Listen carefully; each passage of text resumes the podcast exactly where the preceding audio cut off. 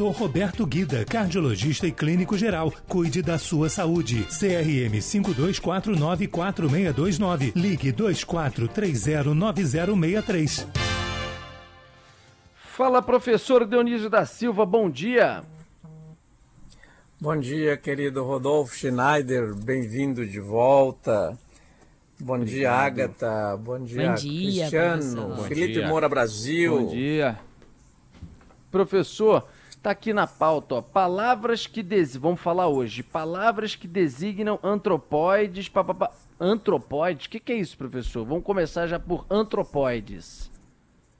Pois é, esses bichos que são chamados antropóides ou coisas é, são designados assim porque a palavra antropóide foi feita a partir de dois compostos gregos. Antropos, que quer dizer homem, e oides, que é imagem, aparência. Então, antropóide é aquele animal que tem, ou coisa que tem é, aparência de homem, de ser humano. Ah. Isto é a palavra antropóide. Caramba, então isso aí entra, por exemplo, é, macaco, orangotango, chimpanzé, mico, enfim, você colocaria tudo isso e, e quem sabe você possa trazer também para a gente o significado dessas palavras também, né, professor? É verdade, Rodolfo. Quando os descobridores deram de cara os europeus com bichos que não conheciam, que é o caso do macaco e desses antropóides, o macaco é um dos antropóides, eles foram é, dando palavras é, que designassem aqueles animais. E algumas dessas palavras, é, para formá-las, eles recorreram a, a compostos gregos, né? Porque você imagina o seguinte, Rodolfo: o cientista que está lá na selva, então ele vai é, olhar o, o, na, nas fontes clássicas, isto é, no latim ou no grego, como é que podia ser aquele designado aquele animal. Outras vezes, o nome do bicho já existia e ele procurava saber como é que os locais falavam. Por exemplo, para concluir essa primeira apresentação, essa primeira participação aqui contigo.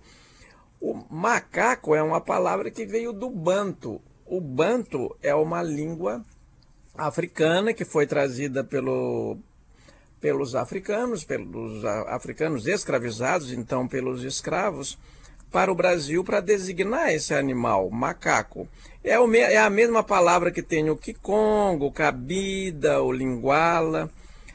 E, mas nós temos outros sinônimos, mono, mico, bugio, símio são os sinônimos desse primata em português. Ele é chamado de primata porque o sábio Linneu, sueco, quando ele classificou lá no século XVIII essas, essas espécies, ele achou que esses animais pertenciam a quem primeiro poderia se semelhar com o ser humano. Então ele chamou isso de primata, um gênero primeiro.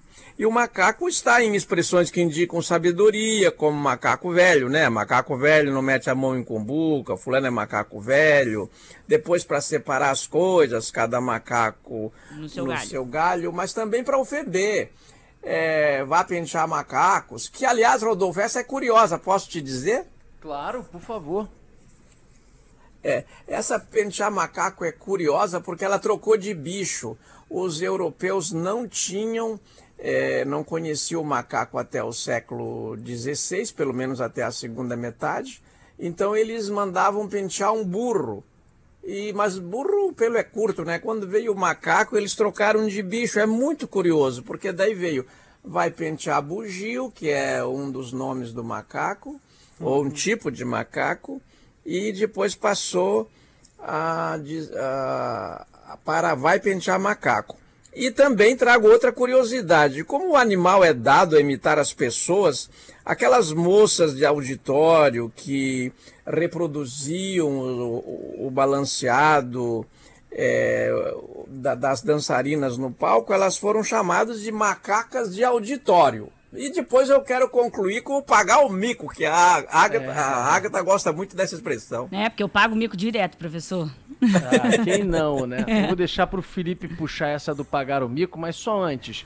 É, você falou de diversas palavras dos antropóides. É, orangotango tem é, também, enfim, essa origem. E a origem da palavra a gente consegue identificar, professor?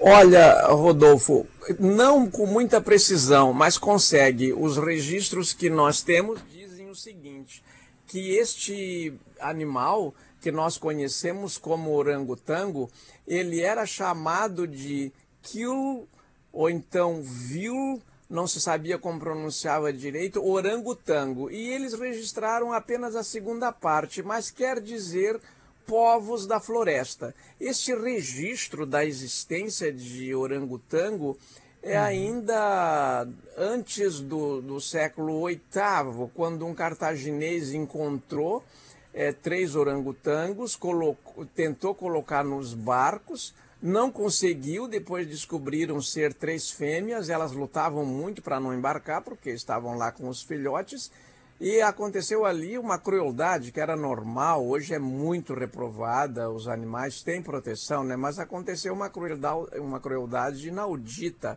Eles mataram os, os três primeiros orangotangos que conheceram para trazer o couro, encher, fazer um enchimento e mostrar Caramba. como eram muito parecidos com o ser humano. Gorila também tem essas origens. Em geral, a designação desses bichos, Rodolfo, nas línguas de origem quer dizer povos da floresta. A gente nem sabe se era aplicado só aos animais ou também aos seres humanos que viviam com eles ou ali nas cercanias. Uhum. Vai lá, Felipe, vai você para as expressões, então, que você é, gosta já... das boas expressões. Eu gosto muito, e essa a gente usa muito. Pagar mico, professor. Quero saber qual é a origem, já que está tendo tanta macaquice aqui é, em toda essa pauta, né? O macaco velho e tal, agora pagar mico. O que acontece de maneira rotineira entre nós? É verdade. Ô, Felipe, ontem lembrei muito de você porque eu estou com um olho muito, muito vermelho. Daí liguei para o Roberto Guida, meu médico, falei: estou com um olho muito vermelho aqui, não consigo preparar minha pauta. Ele falou: ah, isso acontece, não é nada não, põe um colírio, adivinha qual é o colírio que eu pus? Eu posso dizer porque você não tem mais nada a ver com a marca, né, Pode, né? É, não, não é merchan para mim. Na minha conta não vai cair nem um centavo, professor. Pois é. Mas então, antes de te responder essa, quero lembrei aqui também, viu, Rodolfo, que a gente tem que, que trazer aquela de macaco velho não mete a mão em cumbuca, é porque os colonos usavam é, uma cumbuca, colocava o milho ali e o macaco, o macaco jovem colocava a mão ali dentro para tirar o milho e ficava preso para tirar o alimento. Em geral era milho, no sul do Brasil era milho. Então ele ficava preso, era fácil de pegar porque ele estava ali entretido em tirar a mão dali. E o macaco velho, que já tinha caído nessa, não colocava mais a mão ali. Então, a pessoa experiente, a gente diz que é, que é macaco velho e não mete a mão em cumbuca. Às vezes só diz, não, ele é macaco velho, né?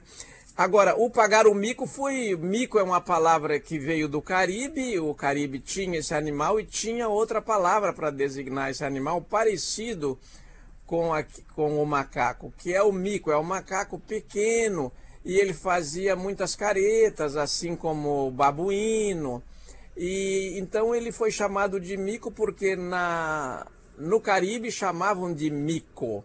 E, um, e nos anos 50 eh, teve grande sucesso no Brasil um jogo em que é, todos os animais, eram vários animais, cada um fazia o parzinho, cada dois, né, fazia um par, e quem ficasse com o macaquinho, aquele mico, sem par, pagava a partida do, do jogo. Eu então, lembro disso. É, ficou, se consagrou essa expressão. Pagar, pagar o mico é você ter o prejuízo, de alguma forma fazer aquilo que a Agatha diz que ela vive fazendo, que é pagando o mico. E quem paga o mico sempre, sempre paga no lugar dos outros, né? Verdade, é. professor. Acho que a nossa geração, Agatha, foi a última a jogar esse jogo do mico. Não vejo mais nenhuma criança hoje em dia com o joguinho do mico. Parece Bom, que Cristiano, não, né? eu estava no seminário, não podia jogar mais. cartas, que era uma coisa demoníaca, e muito menos mico. E para minha surpresa, ali pelos 14 anos, eu descobri que lá no refeitório os padres jogavam entre si, um carteado legal, compreendeu? Entendi. Valeu, professor Dionísio, pelas palavras e expressões nesta quinta-feira na coluna Sem Papas na Língua aqui na Band News FM. Ô querido Rodolfo, então para me despedir, quero te desejar os pêsames extensivos ao meu internacional. Foi uma semana de derrotas para Nossa nós dois, Senhora. fantásticas, e para todos os torcedores do Inter e do Fluminense, né? Um grande abraço e até de repente. Vamos esquecer esse assunto. Brilhante, professor Dionísio da Silva. Um abraço, até quinta-feira que vem. Tchau, tchau. Tchau, querido. Tchau, tchau, tchau para Valeu, vocês. Tchau, tchau.